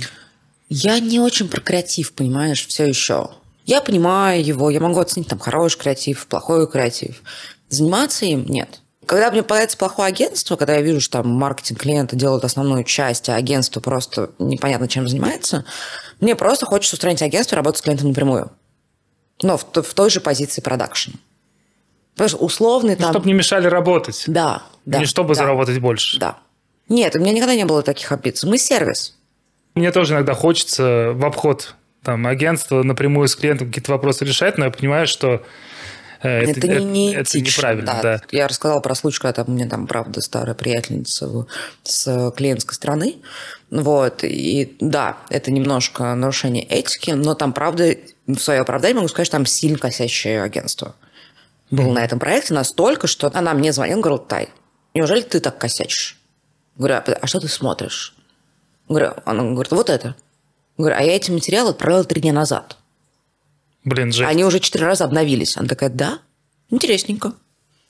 А там был довольно сжатый продакшн, когда три дня у клиента, не актуальная информация, это вообще критично. Ну, история, когда агентство свои косяки э, сбрасывает на, проду... на продакшн, это тоже это достаточно очень, известная. Да, это, это очень неприятно. На самом деле довольно много таких было историй, и чаще всего в моем случае, да, если я выходила на площадку с таким агентством, через пару часов мы уже просто общались с клиентом напрямую, и клиент сам убирал агентство. То есть они видели, что это как бы сознание в моих глазах и адекватность в моих глазах. Вот, они понимали, что как бы, ну, как бы сейчас будет проще, быстрее и эффективнее для получения классного результата говорить напрямую с продакшеном. Ну, понятно, если клиент делает первый шаг, то у тебя руки развязаны. Да, да безусловно. Я никогда не делала сама первые шаги в, этом, в этой истории. Ни в коем случае. Нет, если клиент идет ко мне, то да, я общаюсь напрямую. Угу. До этого момента я соблюдаю полную субординацию и общаюсь с клиентом через агентство. Какие все-таки самые большие боли вот в индустрии? Постоплаты. Но это же обговаривается? У тебя очень много крупных клиентов, у которых регламент такой, что только постоплата. Ну, там, да, 90 дней, не знаю, там и так далее. Но это же тоже, как сказать, решаемые вопросы все. Вообще недалеко не всегда. А когда ты кредитуешь проект, ты же можешь заложить какие-то дополнительные проценты. Да, Или... но, но просто боль в том, что я кредитую 90% проектов. Mm, то и, есть в какой-то момент у тебя просто тебе надо про... либо в банк идти. У нас банки тоже такие. Про то, как будет кредитование сейчас происходить, вообще не хочу думать. А, банковское. Я никогда не брала, не брала кредиты, это всегда были мои деньги, либо я честно иду к друзьям. У меня, в общем, не так, чтобы у меня там оборотка за год, там, не знаю, 2 миллиона рублей. Нет, вообще нет. Я прекрасно помню, как несколько лет назад я пришла в свой родной Альфа-банк, который постоянно видит мои транзакции, видит моих клиентов. У них никогда не возникает вопросов. Они никогда не спрашивают, потому что я знаю, что когда какие-то странные компании, банк может спрашивать, откуда у вас там деньги, запросить контракт и так далее. Они имеют на это право. Никогда, потому что у меня очень крупные русские компании, абсолютно легальные, абсолютно белые, как бы, компании, которыми мы все пользуемся постоянно. И у меня реально была ситуация, что вот мне нужен был миллион, причем через неделю. Ну вот срочно. Меня подвел очень сильно подрядчик, и мне нужно было вот прям срочно это закрыть. Я обратилась в Альф, которые мне обещали типа до 10 миллионов, одобренный кредит. Что-то они там думали два дня. Из этих 10 э, кредитов, которые типа предодобрены, что в этом духе, они мне выдали 365 тысяч рублей. Как дней в году. Я посмеялась, сказала, нет, спасибо. Но там, благо, клиент реально прям вошел в положение, поднапрягся, успел перевести. Вот, и все, все, все было хорошо. Но, но в целом я просто такая, угу. вот клиент надежнее, чем банк. Но бывает так, что и клиенты же подводят. Да. Мы несем очень большие риски. Все продакшны в целом несут очень большие риски. Каждый раз. Доходило ли дело до предсудебок или до судов? Да. До судов нет, предсудебка была однажды. Ну, у тебя есть юрист, который... Да, бывает... да, но просто была история, когда там... Это как раз была проблема с агентством, кстати, не с клиентом. А, было довольно мутное агентство. Кстати, довольно большое, но я знаю, что у многих продакшенов были с ним проблемы. И, и не маленькие. Клиент уже начал использовать фотографии, мне уже посыпались фоточки из разных аэропортов с моей рекламной кампанией. А агентство уже сильно затягивало подписание документов. А, то есть еще документов не было? О, это очень частая история, когда мы не, выходим ну я... на площадку без документов, мы все это знаем, потому что довольно часто у тебя там, есть неделя на то, чтобы собрать всю съемку с момента согласования сметы. За неделю в крупных компаниях у тебя ни один документ не проворачивается. Конечно, это не классно, но это реальность. Так, тебе сыпятся фотографии. Да, да. Мне, мне, мне уже присылают, что вот, смотри, рекламная кампания вышла. А там правда, вот агентство, с, которым, с которым я, я была готова поссориться. Потому что они реально просто тупо тянут время, по документам я это вижу. Я вижу их правки в документах, они переставляют запятую, блин, две недели. То есть это не какие-то реальные штуки, они тянут время. Я им говорю, ребят, слушайте, мне кажется, все равно, но вы используете фотографии, оплатите, пожалуйста. Мы ждем оплаты от клиента, денег нет. Говорю, меня это не касается, ребят, серьезно. Почему у вас так выстроено с клиентом? Ну, они в целом такие, как бы, правда, мутные ребята. Вот. И в какой-то момент говорю, Нин, это мой юрист, говорю, Нин. Говорят, держи. Просто молча присылает мне уже, она там состоит во всей этой безумной переписке по документам, естественно. Она уже тоже с ними ругается, созванивается, говорит, ребят, ну реально вы с запятой не согласуете документы, используя уже фотографии, вы понимаете, что мы можем пойти в суд. Она говорит им на созвоне. Они такие, да, конечно, вы понимаете, протокол. Как только я присылаю им официально на почту письмо с, там, код, ну, как бы, с тем, что я вышлю, ну, как бы, мы вышлем это досудебную претензию, оригинал, послезавтра на имя вашего генерального директора, через три дня находятся деньги, чтобы оплатить. В моем случае там практически в тот же день все оплачивали. Слушай, ну а в дальнейшем ты же, наверное, не работала с ними? Или все равно работала? Ты не поверишь, но они продолжали мне еще какое-то время отправлять запросы. Вот, но зная их, я честно ставила маркап в два с половиной раза выше. Угу. И они на это не соглашались? Естественно. Ну, не знаю, может, кто-то и согласился бы. Не-не-не, они, естественно, не соглашались на это. Ну, ну, слушай, ну, маркап, если у меня стандартный маркап 10%, а они получали 25%, это открытая история абсолютно, вот, пожалуйста. Но это просто, ребята, условия работы с вами. То есть, короче, это такой мягкий отказ с твоей стороны. Да, Огромный маркап. да. У тебя, ну, наверняка есть какой-то там условно черный список, да, с кем ты не, не будешь работать ни при каких обстоятельствах. Туда может попасть конечно. и клиент, и агентство, и подрядчики. в Конечно. общем. Но он вообще большой. Нет, ты знаешь, слава богу, нет. Эти люди, они в индустрии работают. Да. Просто они со мной не будут работать. Не так много людей, п- пожалуйста, пусть работают, просто я не приемлю а, их э, стиль поведения. Или я знаю, что человек может кинуть, или что-то еще. У тебя бывало такое, что тебе говорят, что это типа персонаж непростой, а ты с ним э, как-то изначально уже сразу договариваешься на берегу. Насчет этики, насчет общения с клиентом на площадке. Конечно. Да, более того, я специализируюсь на работе с непростыми персонажами. Это чаще всего касается людей с сложным характером, очень талантливых, но со сложным характером. А. Вот. а в смысле специализация? Одна из моих А. специализаций – это работа с непростыми творцами. Вот, которым сложно угодить, которые ну, капризные или что-то еще, вот, и которые как бы, любят прям высокий уровень, которые не готовы там мириться с какими-то вещами и правда могут знаю, устроить скандал. В том числе моя специальность работа с селебрити, потому что я идеально исполняю райдер. Всегда. Ну, райдер, в общем, что? Ты идешь по списку и все делаешь. При этом ты не поверишь, насколько часто забивают на райдер. Получается очень много непрофессионалов. О, Да, очень много. профессий.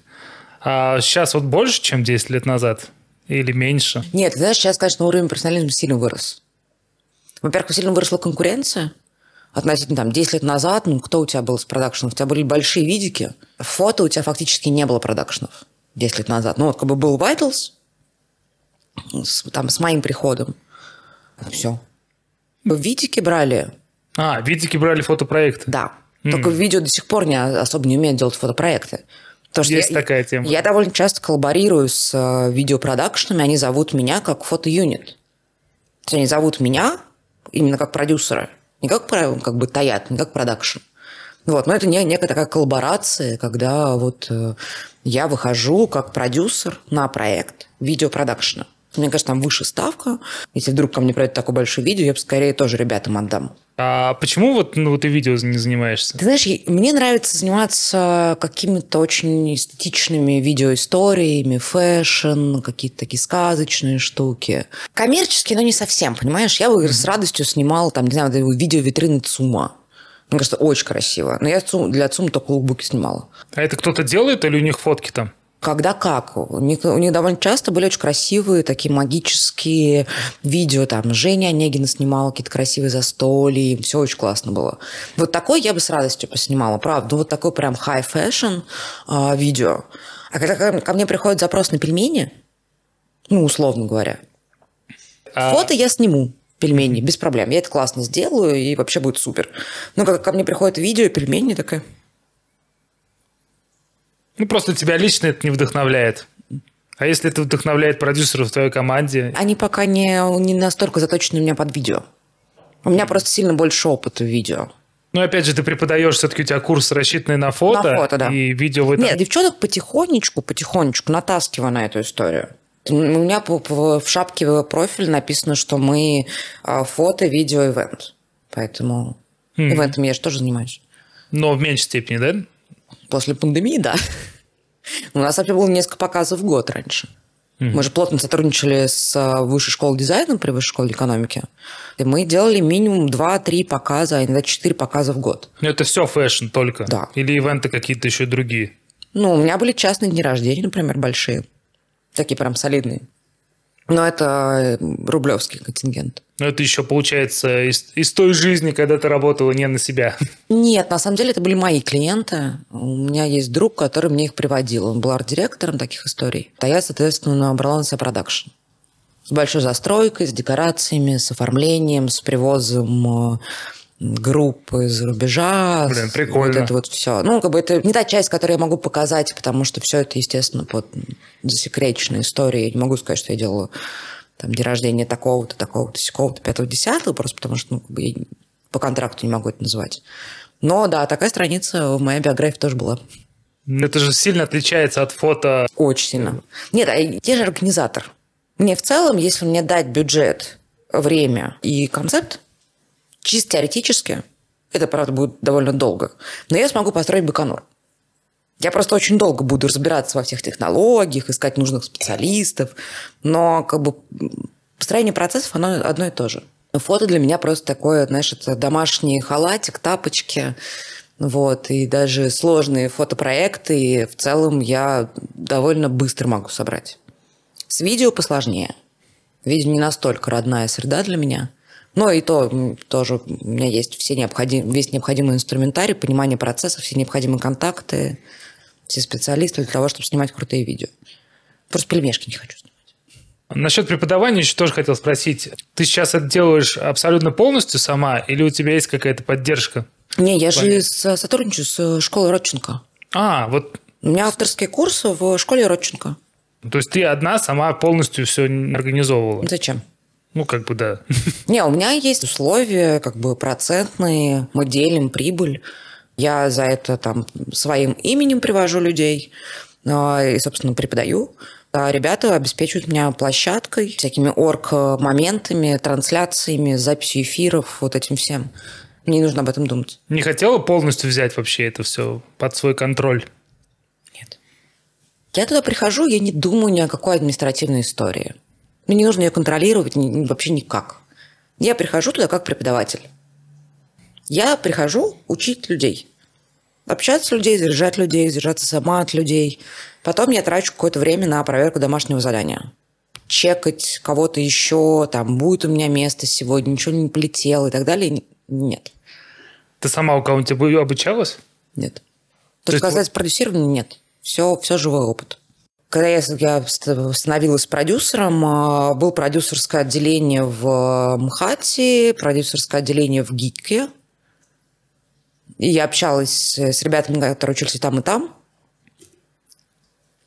Далеко от реальности, да, все это? Во-первых, далеко от реальности, во-первых, совершенно непонятно, как можно тратить пять лет на это обучение. Там нечему учить пять лет. Ну, кстати, мой, да. мой курс укладывается, то есть это базовые штуки, которые для того, чтобы вы могли дальше там работать продюсером, ну, скорее ассистентом продюсера сперва. Все остальное – это исключительно опыт. Там нету такого объема теории, чтобы это растянуть на пять лет. Я правда не знаю, чему там учат пять лет. Ну, можно долго сопли на кулак наматывать. Самая, самая там сложная история по, в плане съемочного процесса – это, наверное, кино. В ГИКе было пять лет, когда вот я училась. В ГИКе было пять лет продюсирования в кино. Но это максимум, ребят, год. Даже меньше. За полгода, мне кажется, основную базу надо дать, а дальше просто как бы по вот этим схемам, которые тебе дали, иди фигарь. И чтобы туда поступить, надо было посмотреть 100 фильмов. Да, это рассказать. Я знаю операторы очень крутые из ГИКа, ну, само собой. История такая. Mm-hmm. Вот продюсеры, я даже вот ни одного не знаю, кто оттуда. Нет, наверное, где-то работают, безусловно. Ну, так-то. Если ты пять лет учился, ты, наверное, должен где-то, где-то работать. Да, все мои знакомые просто сваливали оттуда после второго курса. Второй или третий максимум. Насчет э, индустрии хочется спросить. Ты сказала, что в целом уровень возрос. О, уровень, ты имеешь в виду и клиентский, и агентский? Вообще весь. Процент компетентных людей был намного более маленьким, чем сейчас. Потому что индустрия развивалась, и это было... Сейчас у нас э, совершенно потрясающий, на самом деле, рынок. Он очень крутой, он очень прогрессивный. Несмотря на то, что мы там каким-то трендом можем отставать от западного рынка, но на самом деле мы западный рынок видим как фэшн-бренды 5 штук. А все остальные локальные бренды, например, там, там нету Яндекса, там нету Сбера, да, то есть если ты смотришь западную рекламу каких-нибудь там стиральных порошков, то это то, что мы снимали там в десятых. А у нас это все уже намного более продвинутое и классное. У нас очень-очень классный, развивающийся и довольно креативный рынок, потому что у нас, в принципе, ну, народ такой, наверное, которому, если долго одним и тем же кормить, им становится скучно, они не обращают на это внимания. Нужно кормить чем-нибудь еще. В плане визуала, в плане того всего пятого, десятого. И, например, количество фотобанков для крупных компаний, которые я снимаю последние пару лет, потому что стоковые картинки им не подходят. Просто видно, что это стоковая картинка. Вообще история со стоками как-то затухла, да, немножечко? Ну, мы используем стоковую картинку, когда нам нужно какую-нибудь фоточку вставить в кадр. да, какую-нибудь картину заменить, на которую у нас нет авторского права. Или бэкграунд. Или бэкграунд. Горы какие-нибудь. Да, да, или бэкграунд. Никто не берет особо картинки, там, не знаю, э, страдающего Гарольда. И при этом ты приезжал в Европу, и ты же везде видишь наружку, которая как будто это страдающий Гарольд. Ну, кроме фэшн-брендов, естественно. И, ну, кроме Apple. Это понятно. Да, вот это вообще парадоксально немножечко. Почему в России, допустим, та же фотография процветает, и почему мы очень как бы крутые в этом, хотя это такая узкая достаточно история. Но я смотрю... Нет, у нас очень-очень-очень классный рынок. А, я, я верю, что он сейчас выкарабкается опять. Всегда выкарабкивался, сейчас выкарабкается. Я тоже оптимистичен. Все будет хорошо в этом смысле. Чуть попозже просто. Ты знаешь, мне, мне еще кажется, потому что у нас молодой рынок, и это такое, знаешь, как немножко подростковое все время. Это развитие, развитие, развитие. Ну, у нас рекламный рынок, ему там всего там, 30 лет. Мы, мы с ним ровесники. Считаем. У нас пубертат сейчас. Ну, у нас такое... Или мы... даже до. Не, ну, не знаю. Мне кажется, сейчас мы, наоборот, в качество выходим. Это такой а, то есть хорошей молодости. У Бертата был нулевый, фигарило вот просто максимально все заретачить, вообще непонятно что. Вот это вот прям люкс. А если бы вот сейчас, ну так получилось, что тебе надо было выбрать бы новую профессию. Вот представь себе, что вообще нет никаких съемок, никаких мероприятий. У тебя есть какие-то профессии, которые теоретически тебя вот привлекают, которые вообще, может быть, какие-то неожиданные? Ты знаешь, я в рамках э, сегодняшних всех событий, в силу своей профессии, я всегда думаю о плане Б, С, Д, Е, Г, до Я, доходя. Я очень четко поняла, что лет 10 назад в такой ситуации я бы, наверное, такая, ну, я пойду куда-нибудь там менеджером, управленцем, чего-нибудь там, как-нибудь. А сейчас я поняла, насколько за это время я стала бизнес-человеком. Я буду руководить своим бизнесом. Я поглядываю, например, в сторону того, что сейчас точно нужно двигаться куда-то в производство будет. Я смотрю, как, какие могут быть варианты. Вряд ли, конечно, пойду коров выращивать. Вот. Но, может быть, стадо коз. И сырочек делать. Вот да, что-то, мне кажется, туда, к вину, к сыру. Да, да, вино – это сложный процесс. У меня нет таких капиталов, чтобы сейчас покупать виноградники и поднимать это все с колена, а инвесторов я не умею привлекать. У меня это слабая черта. Я могу только на свои деньги что-то делать. Я, правда, присматриваюсь к тому, что можно было бы в рамках моих компетенций, в рамках там, моих финансовых возможностей запускать э, нужное для рынка сейчас. Я не храню продакшн ни в коем случае и рекламный рынок, потому что реклама все равно будет нужна, и у нас много компаний русских, и все равно съемки будут. Каждый кризис, он в свою очередь как-то отсеивает, может быть, не самых талантливых в том числе. И он дает огромное поле для роста всегда. Обычно большую полянку, а сейчас как будто бы прям огромное поле для роста. Сейчас возможности что-либо делать во всех направлениях просто колоссальные.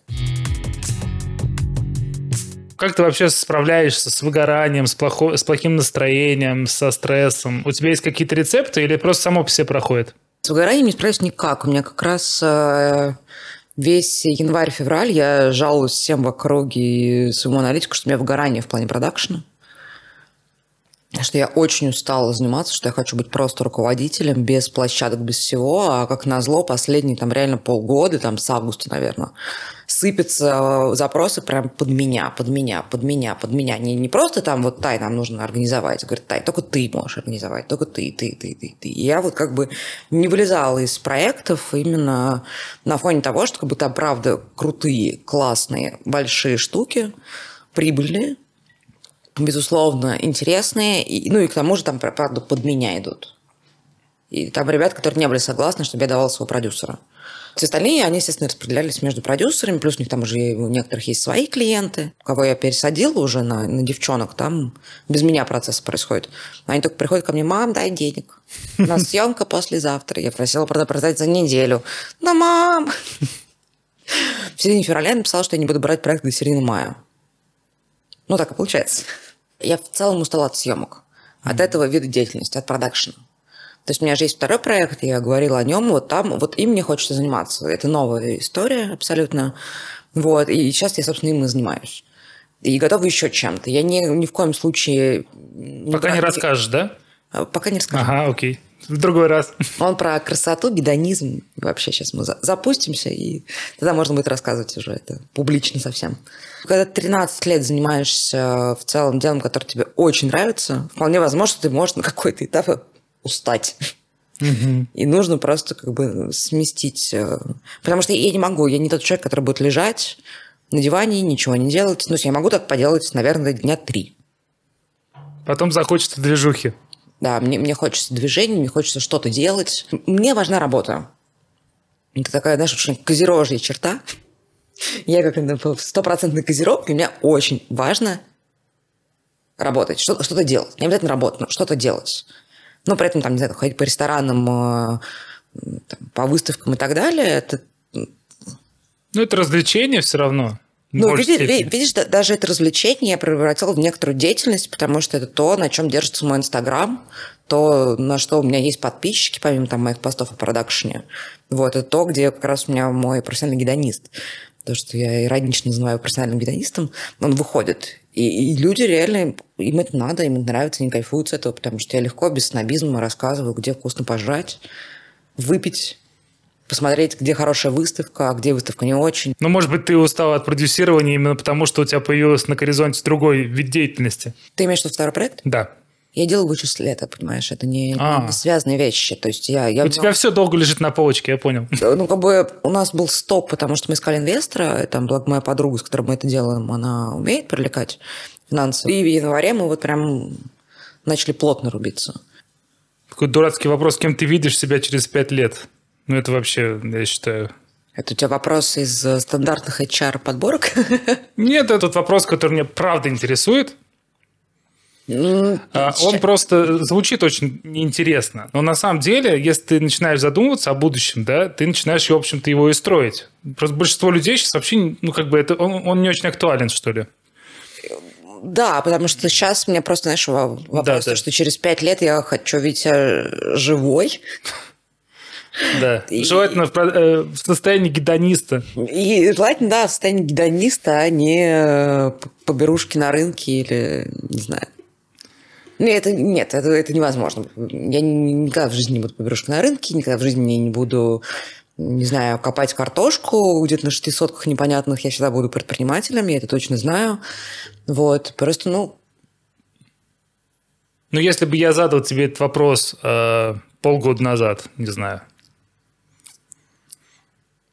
Слушай, я всегда видела себя генонистом. С тех пор, как я поняла, что я он, я об этом забываю, потом пинаю себя, вспоминаю, что пока я живая, я гедонист.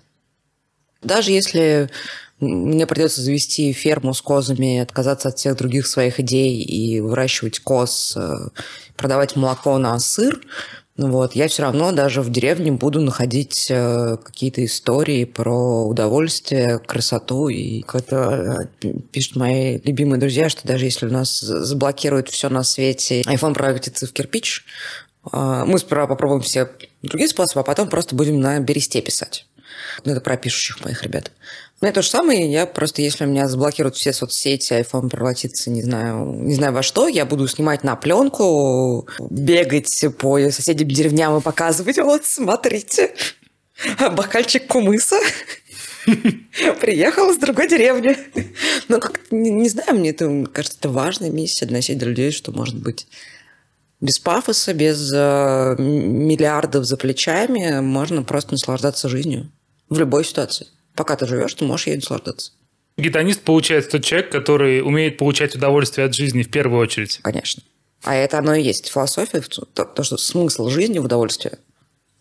Я слово гедонист узнал очень рано, наверное, в восьмом классе. У нас э, рядом с метро возле школы был Союз, э, Союз Печать была, и там продавались всякие разные журналы. И там был журнал «Гедонист», э, я подозреваю, что в те времена это, может быть, э, был порно-журнал? Я тоже так думал, потому что там была девушка с обнаженной грудью на обложке. И я такой думаю, блин, какой хороший журнал, надо бы его себе купить. Вот, я его купил, Блин, не знал, принес что домой, существует. и там э, больше никакой обнаженки не было. Там какая-то была, вот, типа про то, что ты говоришь, какая-то неинтересная на тот момент. Ну, какая-то неинтересная история про то, как наслаждаться жизнью, да, действительно. Ну, вино в тот момент меня не так сильно интересовало, как Наверняка, ситки. наверняка. Вообще, должен ли продюсер, по твоему мнению, разбираться в искусстве? Вы же тоже работаете чуть-чуть на стыке. Вообще, любые продюсеры не могут не разбираться в картинке, не могут не разбираться там, ну, в каких-то технических моментах, понятное дело, в качестве, не могут совсем не шарить наверное, в композиции, в каких-то ну, наверное... Абсолютно спокойно могут. Самое главное, в чем не может не шарить продюсер, это в подборе команды. А вот тут как раз важна насмотренность и понимание э, в искусстве в том числе. Не могу сказать, там, там жесткое понимание композиции или цветовых сочетаний, или золотого сечения. Это вот та самая вещь, без которой продюсер прожить не может. Продюсер должен подобрать команду. В этом моменте есть нюанс. Да? То есть, когда у тебя приходит бриф от клиента, и там в референсах стоит такая жирная, сочная фэшн-картинка. А ты на эту жирную, сочную фэшн-картинку предлагаешь пленочных ребят, у которых все немножко такое мягкое и так далее – это провал. Да, то есть, условно говоря, если у тебя приходит бриф под э, Лешу Клопакова, ты не можешь предложить Машу Попову. Они диаметрально противоположные по своему кадру. То есть у Маши мягкая, классная, пленочная история, у Лешки жестко прорисованная эстетика такой прям глянцевой крутой истории. Угу. И то, и то классно. Ну, ну как бы, это, это разные абсолютно разные, да, то есть как бы когда у тебя клиент спрашивает про яйцо, а ты предлагаешь ему петрушку. А у себя на обучении ты как-то этот момент вот со студентами я прорабатываешь? Я с первых же занятий говорю, чтобы они подписывались на всех фотографов, всех стилистов, которым нравится, чтобы они изучали, кто топовые, кто что, чтобы они все время смотрели за тем, кто что делает. Приходит бриф от клиента, я сразу вижу моментально, у меня занимает долю секунды – не зависит там, от моих художественных там... Ну, ты начинала ассистентом фоторедактора, понятное дело. У тебя насмотренность хорошая. У меня насмотренность в целом хорошая, потому что я еще дочь архитектор. Я росла в альбомах Рембрандта и так далее. Понимать классическое искусство я начала только в очень сознательном возрасте, на самом деле. Так у меня была насмотренность просто. Которая тоже меня подводила, потому что немножко, знаешь, журнал Yes и Cool Girl подпортили мой прекрасный вкус чем больше ты смотришь, конечно, тем легче тебе понять, что ну, да, даже мои студентки, вот мои стажеры, они не, например, нас, нам же, мы постоянно делаем подборки команды на проекты. Фотографы, там, стилисты и так далее. Девочки, которые некоторое время со мной, они делают уже идеально. Лиза моя, Влада, они делают просто... Мне ничего не нужно говорить. Мои новые девочки, стажеры, у них пока есть еще просадка, потому что они немножко... Я вот пришла там бриф, а там прям бриф про такой прям Энни Лейбовиц, про такой очень четкий, очень такой характерный портрет селебрити. И говорю, кого из фотографов нужно собрать в подборку. Ну, потому что я уже знаю, что кто тут точно зайдет. И они собирают, как бы, ну, дай бог, там 50% нужных кадров из портфолио фотографа. То есть они берут какие-то просто фэшн-истории, что-то еще. Нет, ребят, смотрите, смотрим бриф. У нас все референсы в брифе – это очень сильные портреты. Зачем вы вставляете в подборку фотографа? Ну, потому что у всех же большое портфолио. Нужно, чтобы продать фотографа, нужно поставить конкретные картинки, которые подойдут под задачу. А просто абы какие. А там бывает, надо, да, предметочка залетит. Говорю, а предметочку сюда зачем?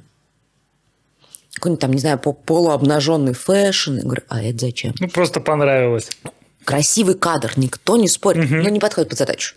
И это самое главное на самом деле. То есть продюсер может не отличать э, да Винчи от Рембрандта, Рембрандта от Ремарка и вообще как бы плавать во всем мире. Ну, по-хорошему, конечно, просто культурный человек должен в этом во всем разбираться. Неважно, какой профессии. Я это, да. За образование со всех сторон. Но продюсер обязан э, понимать, что нужно клиенту. Вы же в основном рекламу снимаете? Да. Мы часто говорим фэшн-фэшн, вот, но фэшн – это не всегда реклама, да? Это бывают какие-то арт-проекты и так далее. Да. Такими конечно. вещами вы занимаетесь? Слушай, у нас э, есть пул э, спецпроектов, безусловно, которые очень фэшн-история. Спецпроект – это когда фэшн-издание делается в коллаборации с каким-то коммерческим клиентом, условно. Там у меня проекты были совершенно шикарные, ну, вдохновленные компаниями Gucci для L и Xiaomi, например. Вот очень красивые с Женей Шишкиным мы снимали. И мы снимаем творчество. А творчество вы снимаете, у вас какое-то количество должно быть съемок в год? Есть какой-то как план, я не знаю? Или это просто как, как получится? Не могу сказать, что у меня есть какое-то прям жесткое. Я обычно снимаю одну-две творческие съемки в год. Это вот лично я.